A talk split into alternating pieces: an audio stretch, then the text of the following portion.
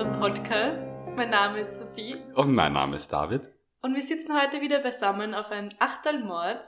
Heute ist ja Freitag der 13. und wir haben heute ein bisschen was anderes für euch. Wir haben heute drei kleine Fälle, die der David für uns vorbereitet hat. Genau. Es wird in den drei Fällen ähm, um nicht identifizierte Leichen gehen und man weiß bis heute nicht wirklich, was da passiert ist. Also es ist auch Platz zur Spekulation da. Ja, genau. Es werden drei Fälle sein, zwei davon, die eigentlich, glaube ich, sehr bekannt sind. Und einer, der, den du vielleicht noch nicht kennst, Sophie. Die ersten beiden bin ich mir sehr sicher, dass du die beiden kennst. Genau. Es werden drei Fälle aus drei verschiedenen Zeiten. Einmal 1948, einmal 1970 und dann von 2009. Na gut, dann. Okay, dann würde ich sagen, starten wir mal. Normalerweise machen wir das ja nicht. Ich möchte aber heute ganz gerne eine Triggerwarnung an den Anfang der Folge stellen, weil wir heute auch über das Thema Suizid sprechen werden. Und ich denke, da sollte man das schon tun. Unser erster Fall ist der mit Abstand bekannteste und sicher auch einer der berühmtesten nicht aufgelösten Kriminalfälle überhaupt, nämlich der Somerton Man mhm. aus Australien. Okay, ich gebe mal kurz einen Überblick. Am 1. Dezember 1948 wird in Adelaide am Somerton Beach um 6.30 Uhr eine Männerleiche gefunden. Kurz zu dieser Leiche. Sie war, also sie sieht europäisch aus, war 1,80 groß, etwa 42 bis 45 Jahre alt, wog 88 Kilo. Graue Augen und leicht rötliche Haare, also es war dunkelblond bis rötlich. Mhm. Die Zehen waren keilförmig zusammengedrückt, wie bei einem Tänzer oder einem Menschen, der lange Reitstiefel, Uniformstiefel oder anderes spitz zu laufendes Schuhwerk getragen hat. Die Wadenmuskeln zeigten eine starke Ausprägung. Körper, Arme und Beine waren nur sehr schwach behaart. Er starb vermutlich um zwei Uhr morgens. Bei der Obduktion wird dann eben genau auf sein Äußeres geschaut. Einerseits er trägt einen amerikanischen Anzug, ein sehr neues Modell. Es hat immer geheißen, das ist die Herbst-Winter-Mode eigentlich, die amerikanische des Jahres 1948. Also komplett im Trend eigentlich gerade liegend. Und in diesem Anzug sind alle, und überhaupt in seiner Kleidung sind alle Etiketten entfernt. Okay. Er hat dabei einen Kamm aus Aluminium, amerikanischer Herstellung eine halbe Packung Juicy Fruit Kaugummi, eine halbvolle Packung Zigaretten und Streichhölzer. Die Zigaretten sind von einer britischen Marke. Er hatte keinen Hut, was ich ganz witzig finde, dass das irgendwie angemerkt wurde, weil man würde jetzt sagen, okay, er hatte keinen Hut, aber damals war das eigentlich was Besonderes, weil damals hatte jeder mhm, eigentlich einen Hut, vor allem wenn man Hand, wenn man einen Anzug tragen hat. Normal ist es schon. Und auch keine Geldbörse oder irgendeine Tasche dabei. Außerdem war er glatt rasiert im Gesicht. Er starb vermutlich an inneren Blutungen. Circa vier Stunden vor seinem Tod hat er noch einen Meat Pie gegessen. Also das ist ähm, mehr oder weniger Blätterteig mit einer Fleischfüllung.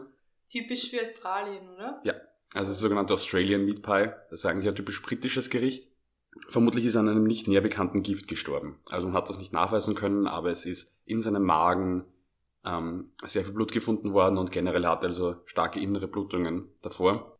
Auch seine Milz war aufs Dreifache angeschwollen. Deswegen geht man eben davon aus, dass er vergiftet wurde. Aber man weiß nicht, welches Gift. Nein, das hat man, ich meine, wir sprechen mal von 1948 und da hat man das noch nicht näher bestimmen können. Heute weiß man nicht, ob man es genauer sagen könnte, aber das ist natürlich jetzt nicht mehr wirklich möglich. Am 14. Jänner 1949, also knapp über, ein bisschen über einen Monat später, wird dann am Bahnhof Adelaide ein Koffer gefunden. Und jetzt erhofft man sich eben eine Spur, weil man weiß ja immer noch nicht, wer dieser Mann ist. In dem Koffer findet man einen Morgenmantel, Schlapfen, vier Unterhosen, Pyjama, Rasierzeug, eine Hose, eine Bürste, Schere, Messer und sogenannte also gewachste Schnur. Auch hier fehlen bei allen Dingen die Etiketten. Es findet sich mehrmals der Name T.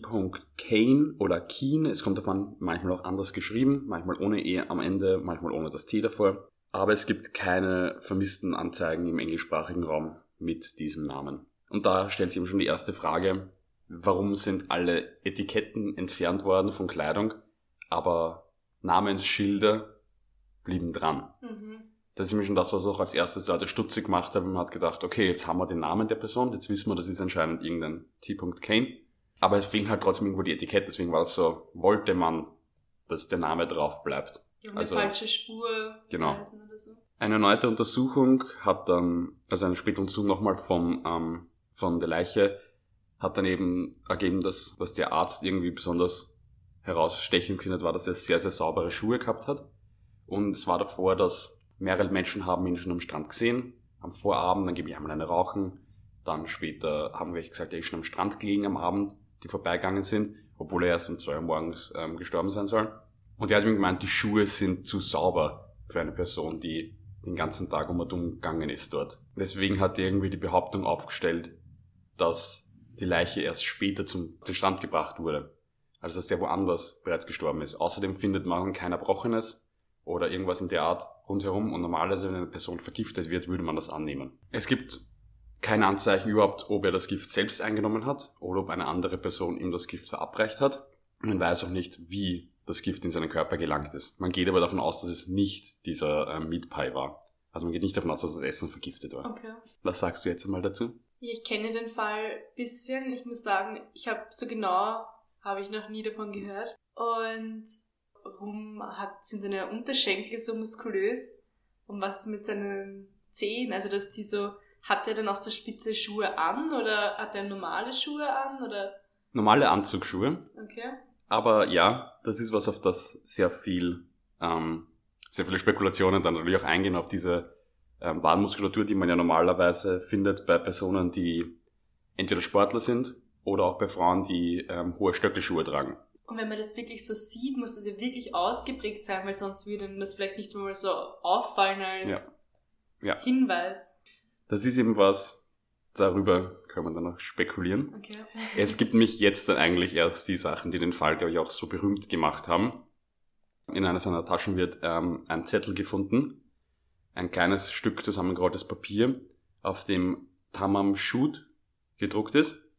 Und das bedeutet so viel wie beendet oder Ende übersetzt auf Deutsch. Und das stammt ähm, aus dem Buch der Rubaiyat of Omar Khayyam. Ich hoffe, ich spreche das jetzt richtig aus. Es ist ein Buch, der Grundgedanke von dem ist, dass man das Leben leben soll und glücklich sein soll und nicht zu viel drüber nachdenken soll, mehr oder weniger. Genau. Und das ist eben das, auf der letzten Seite von diesem Buch ist das gedruckt. Und deswegen nimmt man an, dass das eben aus diesem Buch herausgerissen wurde. Das Buch, aus dem, also das Buch wird danach natürlich gesucht. Und es meldet sich dann eine Person, von der man aber den echten Namen nicht kennt, der wurde von der Polizei immer unter einem Pseudonym genannt, der das, der genauso eine Ausgabe von dem Buch in seinem Auto gefunden hat. Wie in seinem Auto gefunden hat. Das ist eben genau das Problem, dass er, der ist immer unter einem Pseudonym genannt worden und nie wirklich öffentlich in Erscheinung getreten, dieser Mann. Aber der hat das Buch anscheinend in, auf der Rückbank in seinem Auto gefunden. Das hat anscheinend irgendwer hineingeworfen, weil das Auto, war, weil das Auto war unverschlossen. Und das war genau in der gleichen Wohnsiedlung, die direkt am Strand liegt, wo die Leiche gefunden wurde. Und der Mann ist vertrauenswürdig. Oder Das ist das, was man eben nicht sagen kann, weil der ist nie wirklich irgendwo genannt worden, wer dieser Mann war, der das Buch bei sich gefunden aber er war nie hat. verdächtigt. Oder also er wurde nie verdächtigt. Weil irgendwie ist es schon, ich meine, Ich find's auch sehr komisch. Wer dieser Mann ist, das ist natürlich eine gute Frage. Auf jeden Fall, der hat eben dieses Buch und dort fehlt auch dieses Stück, was herausgerissen wurde. Also es taucht dieses Buch gleich in der Nähe dort auf. Die Zeitungsberichte sind sich dann nicht sicher, ob das zwei Wochen vor dem Tod, also bevor der ähm, Tod des sommerten Mann bereits hineingeworfen wurde oder erst gleich davor. Also es gibt nicht Zeitungsberichte, die sagen, schon zwei Wochen zuvor hat er das Buch gefunden. Und dann Mhm. gibt es wieder Zeitungsberichte, die sagen am selben Tag. Beziehungsweise am 1. Dezember, also am Tag nach dem Tod.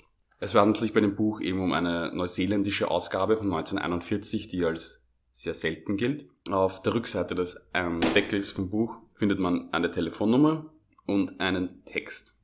Und diesen Text habe ich dir ja auch vor zwei Tagen geschickt und gesagt, vielleicht kannst du ihn ja entschlüsseln. Wir werden ihn, nehme ich an, auf Instagram hochladen. wir heißen auf Instagram ein Achtelmord.podcast. Genau, da könnt ihr das auch sehen. Es ist eben ein, eine Reihe von Buchstaben. Ich kann es jetzt auch hier nochmal sagen, ich habe es eben mit. Hast du irgendetwas darin gesehen? Irgendeine... Nein, wie alle anderen. Ja, also mir ist nur aufgefallen, dass in der letzten Zeile, wenn man das G und das A tauscht, steht das Samstag. Daraufhin habe ich dann angefangen, daheim mit einem Zettel herumzuschreiben und überall anders Buchstaben zu tauschen. Ja, es ist dabei nichts rausgekommen. Ich habe überall Buchsta Buchstaben getauscht irgendwie und versucht, ob da Wörter irgendwie rauskommen könnten, so wie Samstag.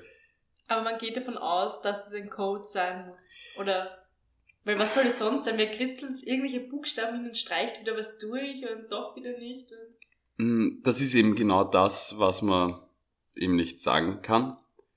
es geht, man, also es wird entweder davon ausgegangen, dass es ein Code ist, ein verschlüsselter, oder auch möglicherweise nur ähm, ein Hinweis für sich selber im Buch, um eine, um eine gewisse Stelle zu finden. Oder warum schreibe ich ja nicht Seite 2, sondern fünf oder sechs aneinandergereihte Buchstaben. Oder ob es selbst ein Gedicht sein soll. Das ist eben auch das. Und das sind die Anfangsbuchstaben von Wörtern. Okay. Das sind eben die Theorien, die es gibt.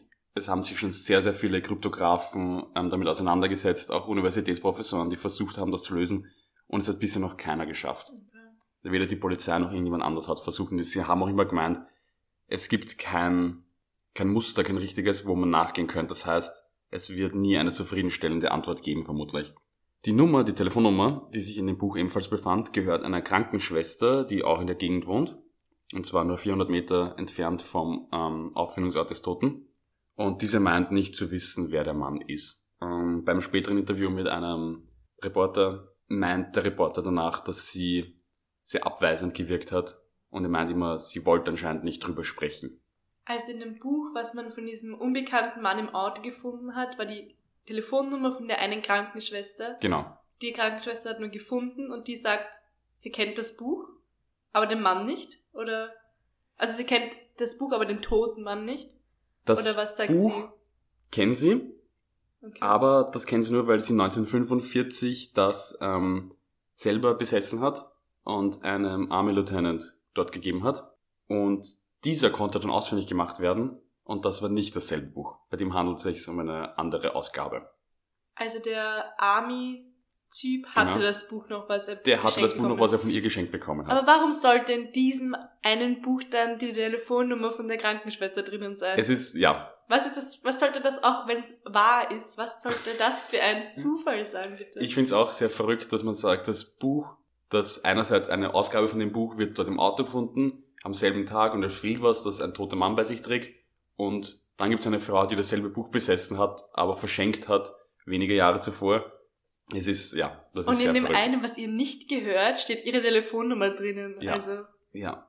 Beim späteren Interview sagt auch ähm, die Tochter der, ähm, dieser Krankenschwester, dass sie glaubt, dass ihre Mutter gewusst hat, wer es war. Oh also, dass sie meint, ihre Mutter weiß, wer der Sommerton-Mann war. Ihre Mutter ist mittlerweile verstorben wir haben uns das anschauen will auf YouTube, heißt das In From the Cold, ähm, 24, 11, 13.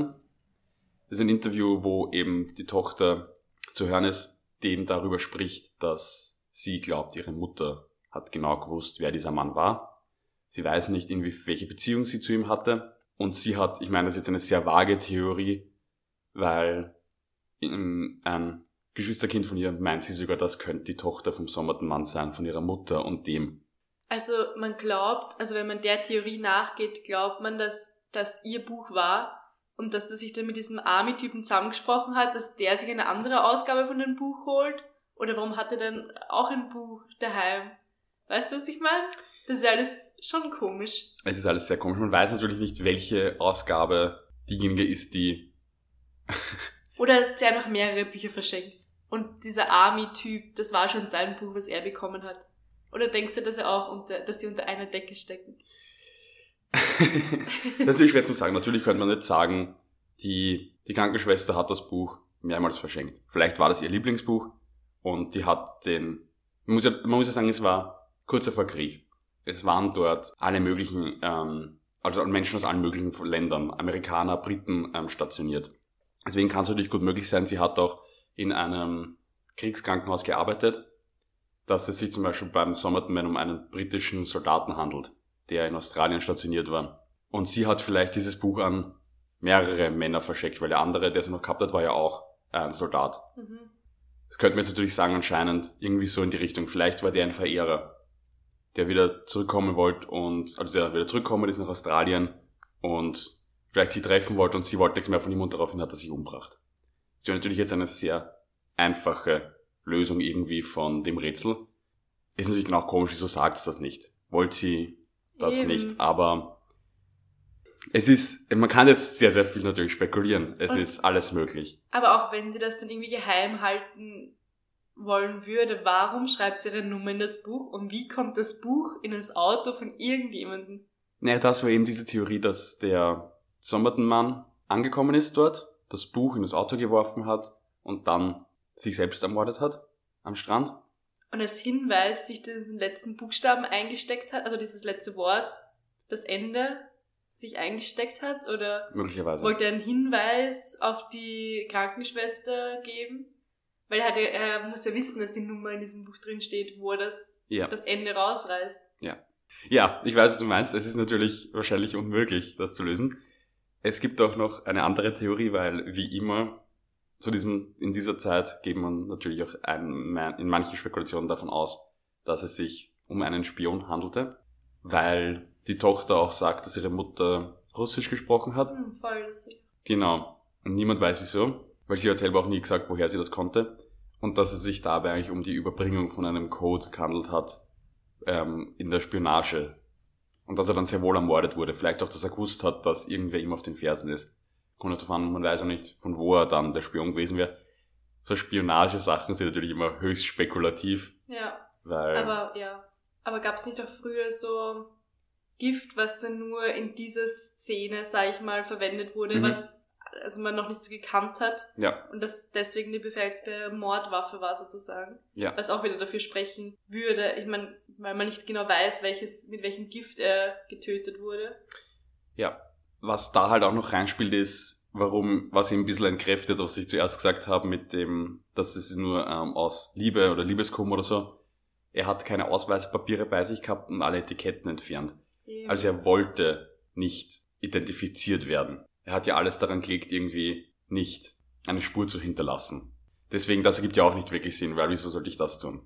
Eine andere Theorie, die ich dazu auch schon mal gelesen habe, war eben, dass er vielleicht ein Transvestit oder so war, was erklären würde, wegen seinen Waden, dass die so muskulös waren und seine spitz zulaufenden Zehen, dass er halt vielleicht hohe Schuhe getragen hat und seine Arme und Beine waren ja auch wenig behaart und sein Mhm. Gesicht glatt rasiert, was auch also Indizien dafür wären, aber warum liegt er dann tot am Strand und warum sind seine äh, Etiketten rausgeschnitten? Also, Ja. Diese ähm, Crossdresser, Drag Queen ähm, Theorien finde ich auch irgendwie ganz interessant. Ich finde, die hängen sich halt leicht, die hängen sich halt sehr stark auf an diesem, wahrscheinlich, vielleicht, hat- vielleicht hat er Stöckelschuhe getragen. ja.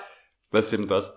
Und natürlich, es könnte doch das dabei sein. Es könnte das ja genauso mitspielen. Er könnte als Spion genauso gut irgendwas sich als Frau Verkleiden. verkleidet haben in diese Richtung. Ist natürlich alles super spekulativ, weil das ist natürlich seine, man könnte sagen, okay, vielleicht hat er irgendwie in eine Richtung so ähm, Crossdressing betrieben, aber das ergibt absolut keine Erklärung mehr für den ganzen Rest. Das ist ja das große Problem an der Naja, Theorie. man könnte es immer weiter spinnen. Ich finde, an diesem Fall ist es so interessant, weil es eben, es gibt vier Beteiligte, von denen man, von denen man weiß. Weißt du, was ich meine? Ja. Es gibt die Krankenschwester, diesen Typen, der das Buch hat von der Krankenschwester, der andere Typ, der das andere Buch gefunden hat und dann den Toten. Ja. Das heißt, mit dieser Vierecksbeziehung könnte man so viel verknüpfen. Ich finde auch dieser Army-Leutnant, was hat der damit zu tun? Vielleicht gar nichts. Vielleicht hat er einfach irgendwann von der Krankenschwester das Buch bekommen. Oder er steckt mit ihr unter einer Decke und hat sich das Buch dann anderweitig besorgt, weil, keine Ahnung, er ihn umgebracht hat. Aber ja, man kann es immer weiterspielen, Ja, ja. tausende Theorien. Da gibt's wirklich, also da ist wirklich alles möglich. Dieser Army-Leutnant, der eben dieses Buch auch hat, der ist, ähm, der hat in Sydney dann noch gewohnt. Der hat angeblich auch ähm, später nochmal Kontakt zur Krankenschwester aufgenommen. Ähm, da war sie aber schon wieder verheiratet. Okay. Es geht eben da auch, um das, was ich auch davor gemeint habe, dass angeblich ja die eine Tochter das Kind vom Somerton Man ist. Eben auch diese, wollte sie da eine, ein uneheliches Kind verschleiern. Wollte sie nicht, dass man rausfindet, wer das ist, weil in Wahrheit war das Kind von ihm und nicht von ihrem Mann. Deswegen, das sind so Sachen, wo man sich eben denkt, ja, man könnte da so viel herumspekulieren, Ja, aber es ist so viel möglich und so wenig beweisbar. ja. Und das ist Voll. eben das große Problem. Voll. Also, wenn ihr irgendwelche Ideen oder Verschwörungstheorien habt, mich würde es echt interessieren, was andere so denken. Also, ihr könnt uns das gern schreiben bei Instagram oder E-Mail. Genau. Ich würde sagen, dann gehen wir zum nächsten Fall. Ja. Wir reisen ein wenig in der Zeit vorwärts und es spielt jetzt im November 1970. Ist auch ein sehr bekannter Fall, die Istal-Frau, nehme ich an, wie wir es da auch schon mal gehört haben. Glaube ich, gibt es auch eine Folge von Zeitverbrechen drüber, die sehr genau dem Ganzen nachgeht.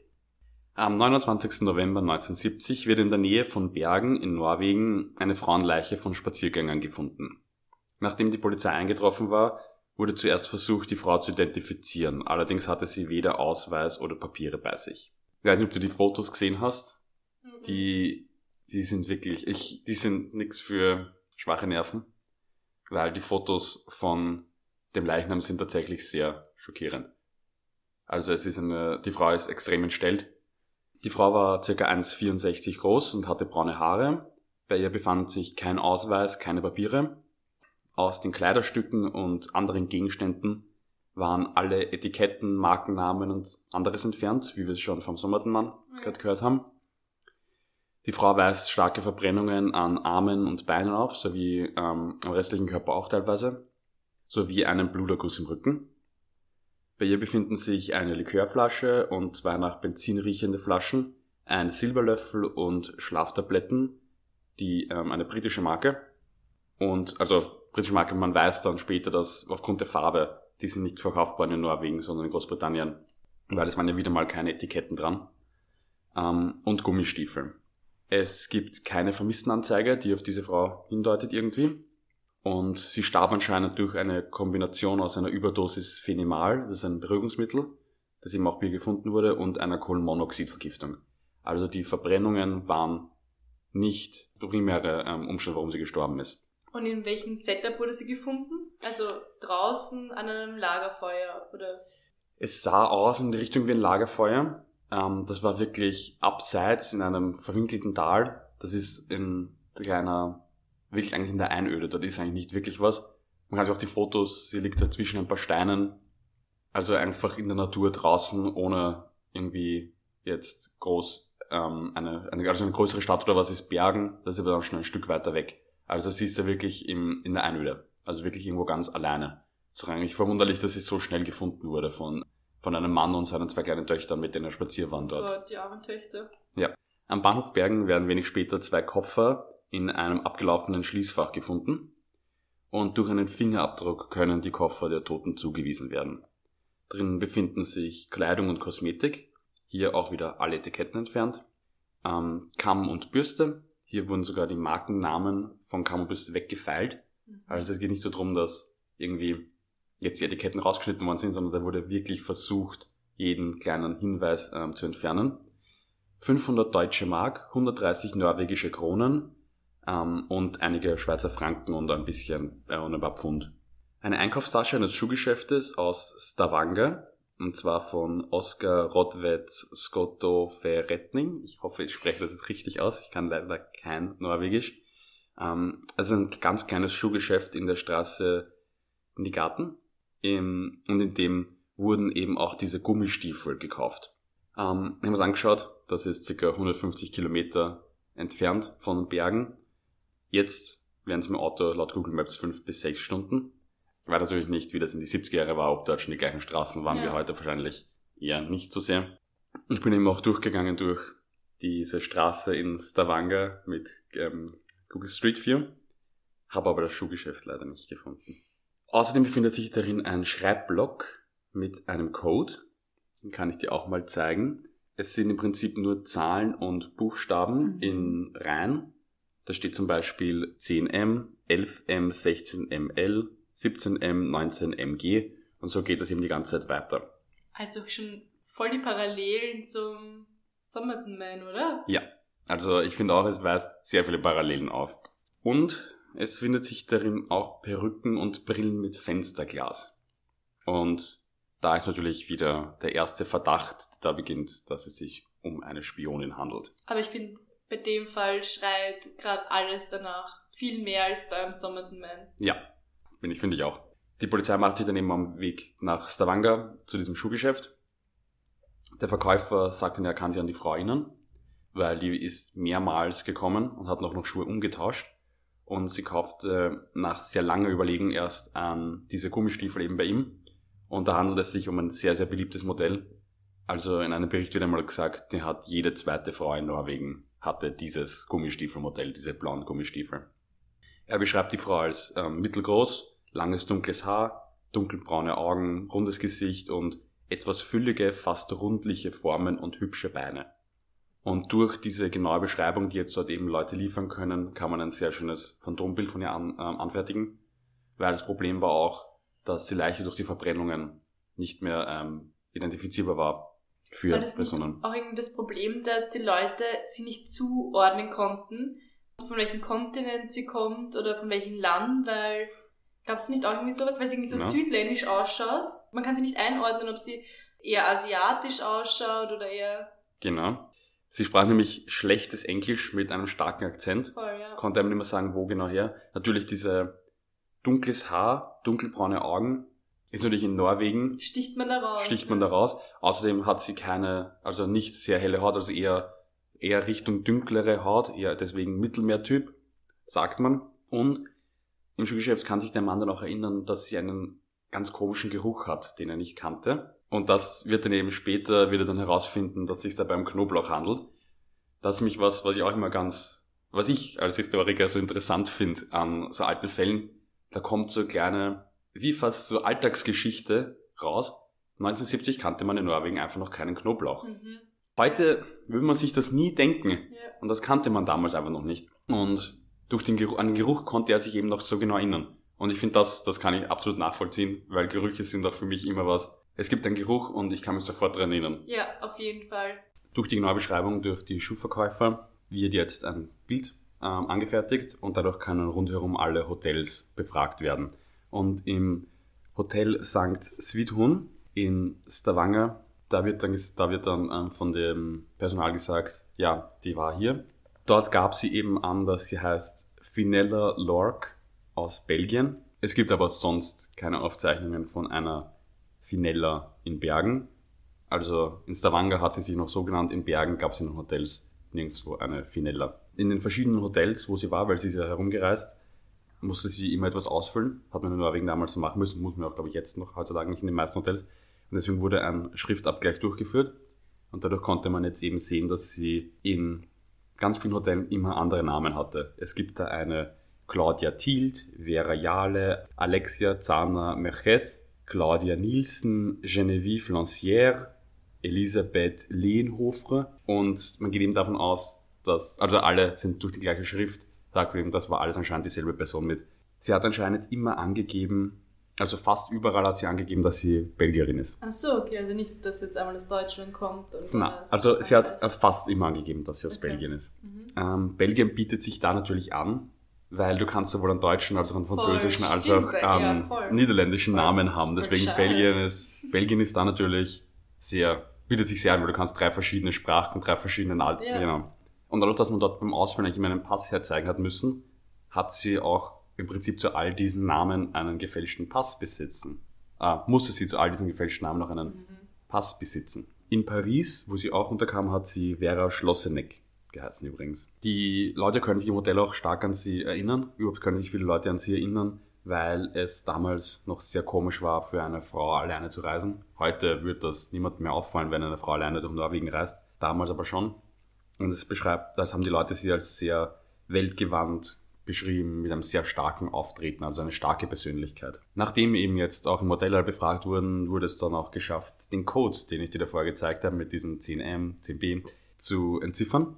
Es handelte sich dabei um Aufenthaltszeichnungen. Und deswegen kann man jetzt nachvollziehen, sie war erst in Paris, dann ist sie nach Stavanger, dann weiter nach Bergen, nach Trondheim, zurück nach Stavanger und dann wieder nach Bergen. N9, N18S steht dann für November der 9. bis November der 18. Stavanger. Mhm. Also man hat da genauest nachvollziehen können, wie lang sie wo war. Und dadurch konnte man eben jetzt ihre Route so genau festlegen. Offiziell wird danach bekannt gegeben, dass es sich um Selbstmord handeln soll, weil eben keine weiteren Beweise gefunden werden können.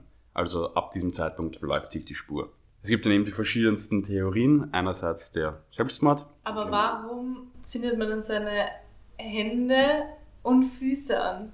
Das ist das, was alles nicht zusammenpasst. Ähm, auch, wieso hat sie diese Aufzeichnungen bei sich? Wieso entfernen sie die Etiketten? Wieso hat sie Perücken und Brillen dabei? Es gibt natürlich einerseits, das ist diese, das ist irgendwie die einfachste Lösung des Problems, wenn man sagt, das war eine psychisch kranke Person, die selber ein Rätsel gelegt hat. Klingt jetzt für mich auch nicht super plausibel, weil das ist eine sehr komische Theorie. War das nicht die, die auch im Hotel irgendwie die Zimmernummer vertauscht hat oder so irgendwas? Genau, es war ähm, wie das im Hotel angeblich Sachen herausgestellt hat, wieder eingestellt hat, das Zimmermöbel umgestellt hat, die Nummern entfernt hat von der Tür.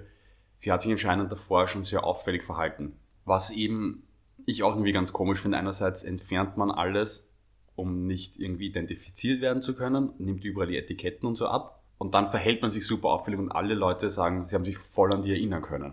Ich finde, es schreit alles nach Spionin. Ja, es schreit für mich im Prinzip auch alles nach Spionagefall. Ob Mord oder Selbstmord, wird man schwer sagen können. Warum reist sie durch Norwegen, durch Stavanger, durch Trondheim? Warum reist sie dort herum? Hat sie sich mit irgendjemandem getroffen?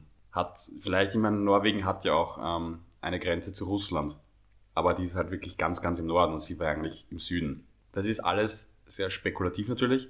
Ich finde auch die Spionagetheorie ist irgendwie die mit Abstand beste, auch eben wegen diesen Perücken, Brillen mit Fensterglas, da ist offensichtlich eine Kostümierung dabei. Mhm.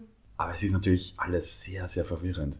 Und auch der Tod, ich meine, warum sind ihre Beine und ihre Füße verbrannt? Wollte sie irgendwie ins Feuer reinstupsen, weil sie dann ist nur so reingefallen? Weil, wenn sie auch am Rücken einen Bluterguss hat? Der kann natürlich vom Stoß sein, der kann von einem Stein sein, dass sie irgendwo gestürzt ist. Der weiß natürlich nicht, woher der kommt. Natürlich, der Tod ist ganz, ganz komisch. Vielleicht, das ist jetzt meine Theorie, ich kann natürlich nicht, weiß natürlich nicht, wie das ausschaut, ob das auch sein könnte, dass sie danach angezündet wurde. Die Sache ist natürlich auch, warum sie so viele ähm, von diesen Tabletten, hat man sie gezwungen, die zu nehmen? Hat sie die selbst genommen? Das würde ja dann einerseits, weil das würde irgendwie dann sagen Mordfall oder Selbstmord. Selbstmord. Genau. Es ist natürlich alles sehr ich glaube, man unauflösbar. hat dann sogar bis vor ein paar Jahren noch versucht herauszufinden, wer diese Frau ist. Mhm. Dann am Schluss anhand der Zähne, ja. äh, wo Zahnärzte von aller Welt, weil sie hatte, glaube ich, sehr gemachte Zähne. Ja. Also ich glaube, es wurde sehr viel. Zehn Zähne waren insgesamt genau. ähm, nicht die rechten. Genau. Und dass man dann herum, also gefragt hat oder geschaut hat, in welchem Land wie man, wie verschieden man Zähne ja. macht, also mit Füllungen macht oder neue Zähne aber man konnte es nicht herausfinden, von welchem Land sie kommt oder woher sie kommt. Genau. Also man geht jetzt ähm, durch, also diese Zähne waren zum Teil auch so Standardformen und die sagt man, die waren eigentlich eher verbreitet im Mittelmeerraum ähm, Richtung arabischer Raum, aber man kann das nicht nachverfolgen. Es wurde jetzt eben auch eine DNA-Analyse durchgeführt, weil das eben ja heutzutage jetzt möglich ist. Das ist gar nicht lang her. Und sie wurde abgegleicht und es gibt keine ähm, Abgleich mit irgendwelchen Personen, die irgendwie vermisst sind. Es gibt heutzutage ja auch ähm, Internetseiten und so Unternehmen, die sich darauf spezialisieren, DNA zu analysieren und dann herauszufinden, wo komme ich her. Und es war eben auch die Überlegung, ob man die DNA dort einspeisen soll, wo man sich dann aber dagegen entschieden hat. Also die Polizei wollte nicht, weil das wäre etwas, da greift man schon sehr stark ein in die Persönlichkeitsrechte von anderen Personen, wenn man einfach die DNA einspeisen in so ein System und dann kommt vielleicht raus, dass die mit irgendwem verwandt ist und dann müsste man das dann aus der Frage, teilt man das dann denen mit? Ja. Voll. Und deswegen, genau. Und war da nicht auch irgendwas, dass ein Fischer sie gesehen hat am Hafen mit, mit irgendwem? Genau, es gibt äh, mehrere Personen, die später sagen werden, dass sie die Frau gesehen haben. Einerseits ein Mann, der meint, er hat sie gesehen, wie sie Militärboote beobachtet hat. Sie reist ja auch, muss ich dazu sagen, es handelt sich da um eine Zeit, in der Ost-West-Konflikt, Spionage ist am vollen Gange. Und es gibt ja durchaus schon an den, an den Hafenstädten, wo auch teilweise Militäroperationen von Schiffen ausgeführt werden. Und der eine Fischer meinte mir, hätte sie gesehen, wie sie Boote beobachtet hat. Ein anderer Mann wird später sagen, dass er sie gesehen hat, wie sie in Begleitung von zwei Männern war. Das hat einem Freund gehört, der Polizist war und der hat gemeint, er braucht das nicht erzählen irgendwie, weil der Fall wird sowieso nie gelöst, ist egal. Es gibt auch generell die Einmischung des ähm, norwegischen Geheimdienstes, wird immer wieder angeführt, weil er hat jahrelang behauptet, dass er nichts damit zu tun hat. Aber er hat dann später sehr wohl zugegeben, dass sie in diesem Fall ähm, selber ermittelt haben, also der Geheimdienst auch. Es gibt verschiedene Theorien, wo die Frau herkommt. Es war auch, dass sie von ähm, westlichen Spionagediensten sein könnte, dass sie vom Mossad sein könnte, also vom israelischen Geheimdienst, dass sie eine russische Spionin sein könnte also eine sowjetische Spionin sein könnte. Man kann das eben alles überhaupt nicht sagen. Es ist natürlich auch das, dass sie ja anscheinend ähm, viele verschiedene Reisepässe hatte. Deutet ja darauf hin, dass es auf jeden Fall professionell war. Hm, wie kommt man sonst zu diesen? Genau. Überhaupt in der Zeit und als ja. Frau. Ja. Dann kommen wir jetzt zum letzten Fall. Der neueste aus dem Jahr 2009, den ich annehme, den du nicht kennst. Der ist nämlich nicht annähernd so berühmt. Wie heißt der? Peter Bergmann. Und die Sache ist, bei diesem Fall ist man sich auch nicht mal sicher, ob es sich um ein Verbrechen handelt.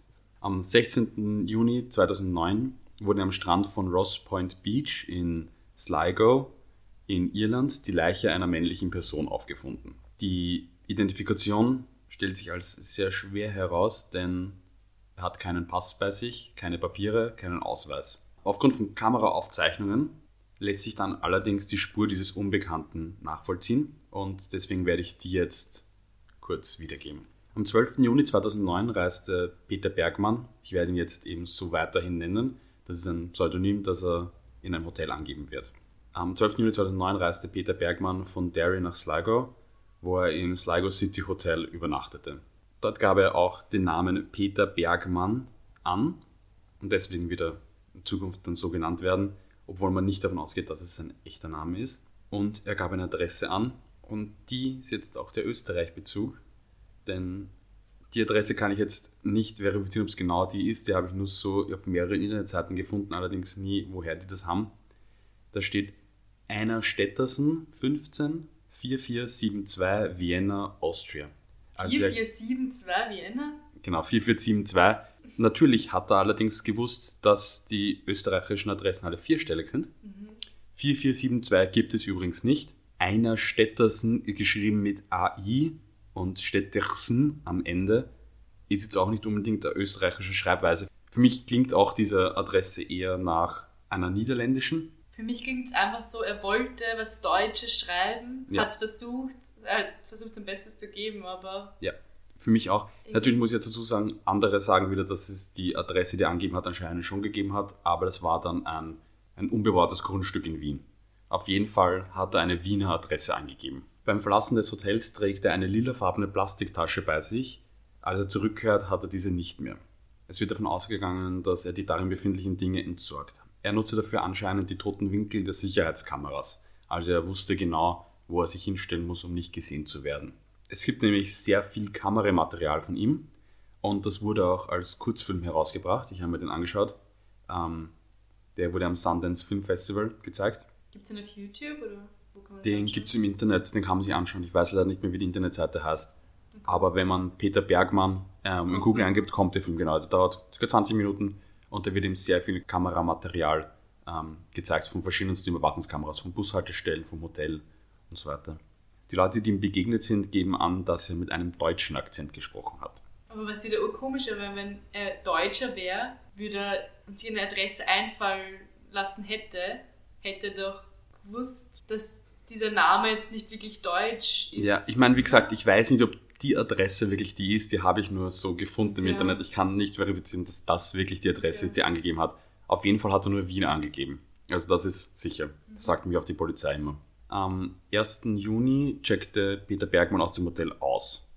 Bei sich hat er drei Taschen, wobei eine davon nicht dieselbe war, mit der er eingecheckt hat. Nach dem Besuch eines Einkaufscenters bestellte er um circa halb zwei bei einer Busstation einen Cappuccino und einen Schinken-Käsetoast. Während des Essens sieht er sich ein Stück Papier an, zerreißt es und wirft es weg. Er wird nämlich mehrmals bei Kameraaufnahmen ähm, gesehen, wie er auf ein kleines Stück Papier schreibt und das dann wieder einsteckt. Dann nimmt er den Bus nach Rosses Point. Am Strand von Rosses Point wird er dann am nächsten Morgen um dreiviertel sieben von einem Vater und seinem Sohn beim Joggen ähm, tot aufgefunden.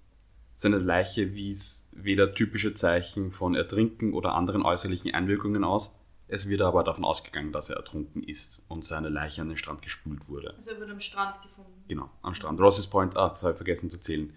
Das stimmt, Rosses Point ist ähm, ein Strand. Der hat, den hat er sich von einem Taxifahrer am Vortag empfehlen lassen als ähm, einen ruhigen Ort, wo man schwimmen gehen kann. Er hat eben mehrmals diese lilafarbene Plastiktaschen ausgetragen und Dinge entsorgt. Das heißt, das ist immer das, er, hat, er ist mehrmals hinausgegangen aus dem Hotel, hat sich dann im Taxi wohin bringen lassen, hat sich dort das angeschaut, ist wieder zurück zum Hotel, hat Sachen entsorgt und am nächsten Tag ist er eben wieder zu diesem Ort, diesem Rosses Point, wo er dann eben seine Leiche gefunden wird. Wie schon bei unseren vorigen beiden Fällen war aus seiner Kleidung alle Etiketten entfernt und obwohl er äußerlich sehr gepflegt und gesund aussah, war er schwer krank.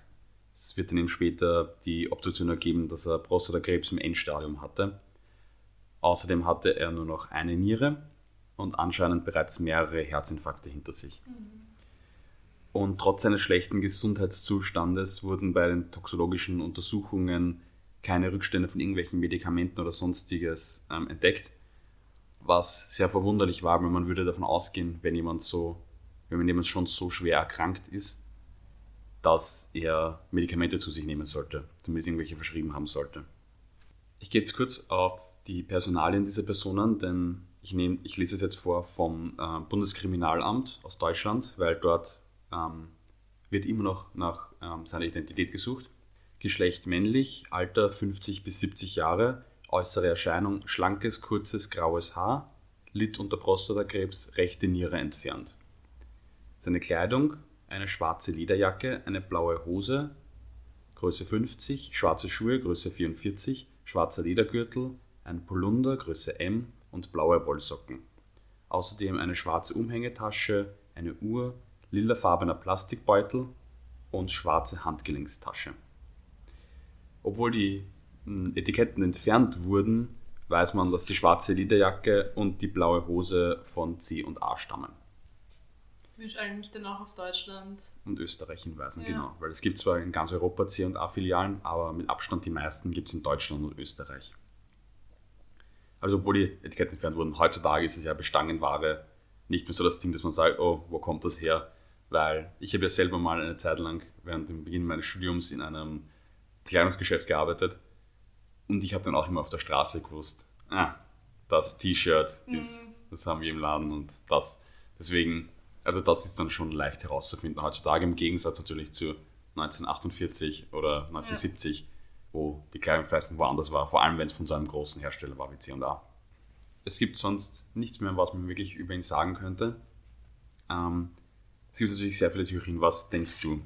Ich weiß nicht, warum er dann seine Etiketten äh, abgeschnitten hat, aber das klingt irgendwie für mich, wobei, keine Ahnung, wenn er schon so krank war, könnte ich mir vorstellen, dass das Selbstmord war bei ihm. Aber was hat er dann rausgebracht, die ganze Zeit in diesen lila Beutel? Ich weiß nicht, vielleicht wollte er noch irgendwelche Sachen, weiß ich nicht, wegbringen, was er nicht wollte, was, was man halt findet, wenn, wenn er tot ist. Weil auf das schließt es auch irgendwie, wenn er, wenn er noch den Taxifahrer fragt, wo es irgendwie ruhig ist, wo er schwimmen gehen kann. Wenn ihn jemand umbringen wollte, woher weiß er dann, dass er gerade da ist? Wobei andererseits 2009, vielleicht wurde er auch geortet, weil es gab ja Handys und alles. Ähm, also 2009 ist jetzt noch nicht so lange her. Deswegen, ich weiß es nicht. Spionage, glaube ich, der eigentlich nichts. Für mich, für mich klingt es auch am ehesten nach Selbstmord. Die Spionage ist da eher, glaube ich, eine weniger ähm, große Theorie. Aber warum schneidet er dann die Etiketten weg? Ja, und zwar, ich kann mir eher gut vorstellen, dass ähm, ein Selbstmord war und er wollte, er hat vielleicht irgendetwas Schlimmes getan früher oder hat irgendeine schreckliche Vergangenheit und wollte eben davon alles vernichten.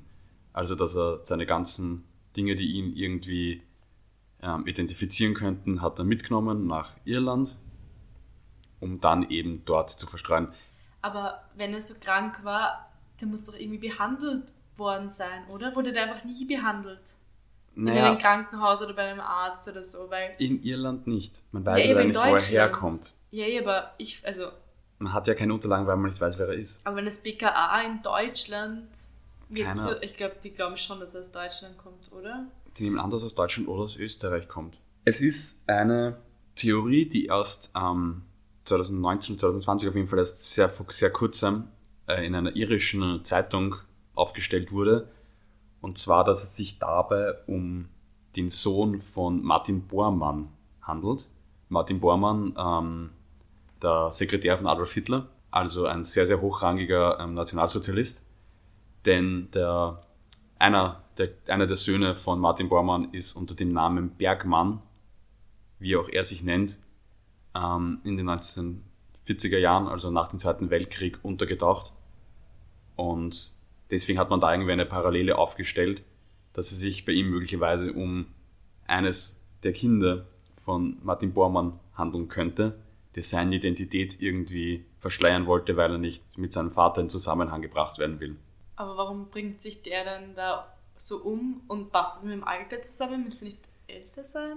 Naja, es war 2009 und Ah, okay, 2009. geboren, geboren zwischen, also die Kinder von Martin Bormann sind geboren zwischen 1930 und 1943. Okay, dann geht es aus. Das bedeutet, es würde sich genau ausgehen, wenn man sagt, es wird jetzt geschätzt auf 50 bis 70. Ob jetzt 80 war, ist natürlich genauso möglich. Mhm. Deswegen, es wäre das rein theoretisch ebenfalls möglich. Aber Todesursache war Ertrinken. Vermutlich ertrinken, genau. Also ich weiß jetzt nicht, ob ich die Martin Bormann-Theorie komplett glauben kann, weil das mit diesem, der war einer von den Nazis, die geflüchtet sind, ist natürlich immer so eine Annahme, okay. Aber ich kann mir doch sehr gut vorstellen, dass es eben, er hat diese schwere, unter dieser schweren Krankheit gelitten, wollte sich selber das Leben nehmen, beziehungsweise wollte vielleicht zu seinen eigenen Konditionen gehen, wie man dann ja oft sagt. Und vielleicht hat er irgendwie eine schlechte Vergangenheit gehabt, Ja, voll.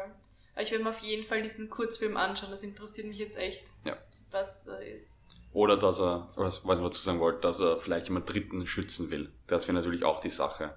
Dass er nicht will, dass vielleicht jetzt nach seinem Tod irgendwas über ihn rauskommt, das vielleicht Verwandtschaft von ihm unter Druck setzen Oder könnte. belasten wir. Genau. Weil vielleicht ist er, er tatsächlich, wenn ich jetzt davon ausgehe, dass er der, ich nehme jetzt einfach als diese schlechte Vergangenheit, dass er der Sohn von Bormann jetzt zum Beispiel wäre, dass er vielleicht das nie seiner Frau, seinen Kindern gesagt hat und er will auch nicht, dass das rauskommt, weil er die nicht damit auch noch belasten möchte. Ja. Also uns wird es wirklich interessieren, was ihr für Theorien habt bei diesen drei Fällen. Also schreibt uns das gerne. Genau.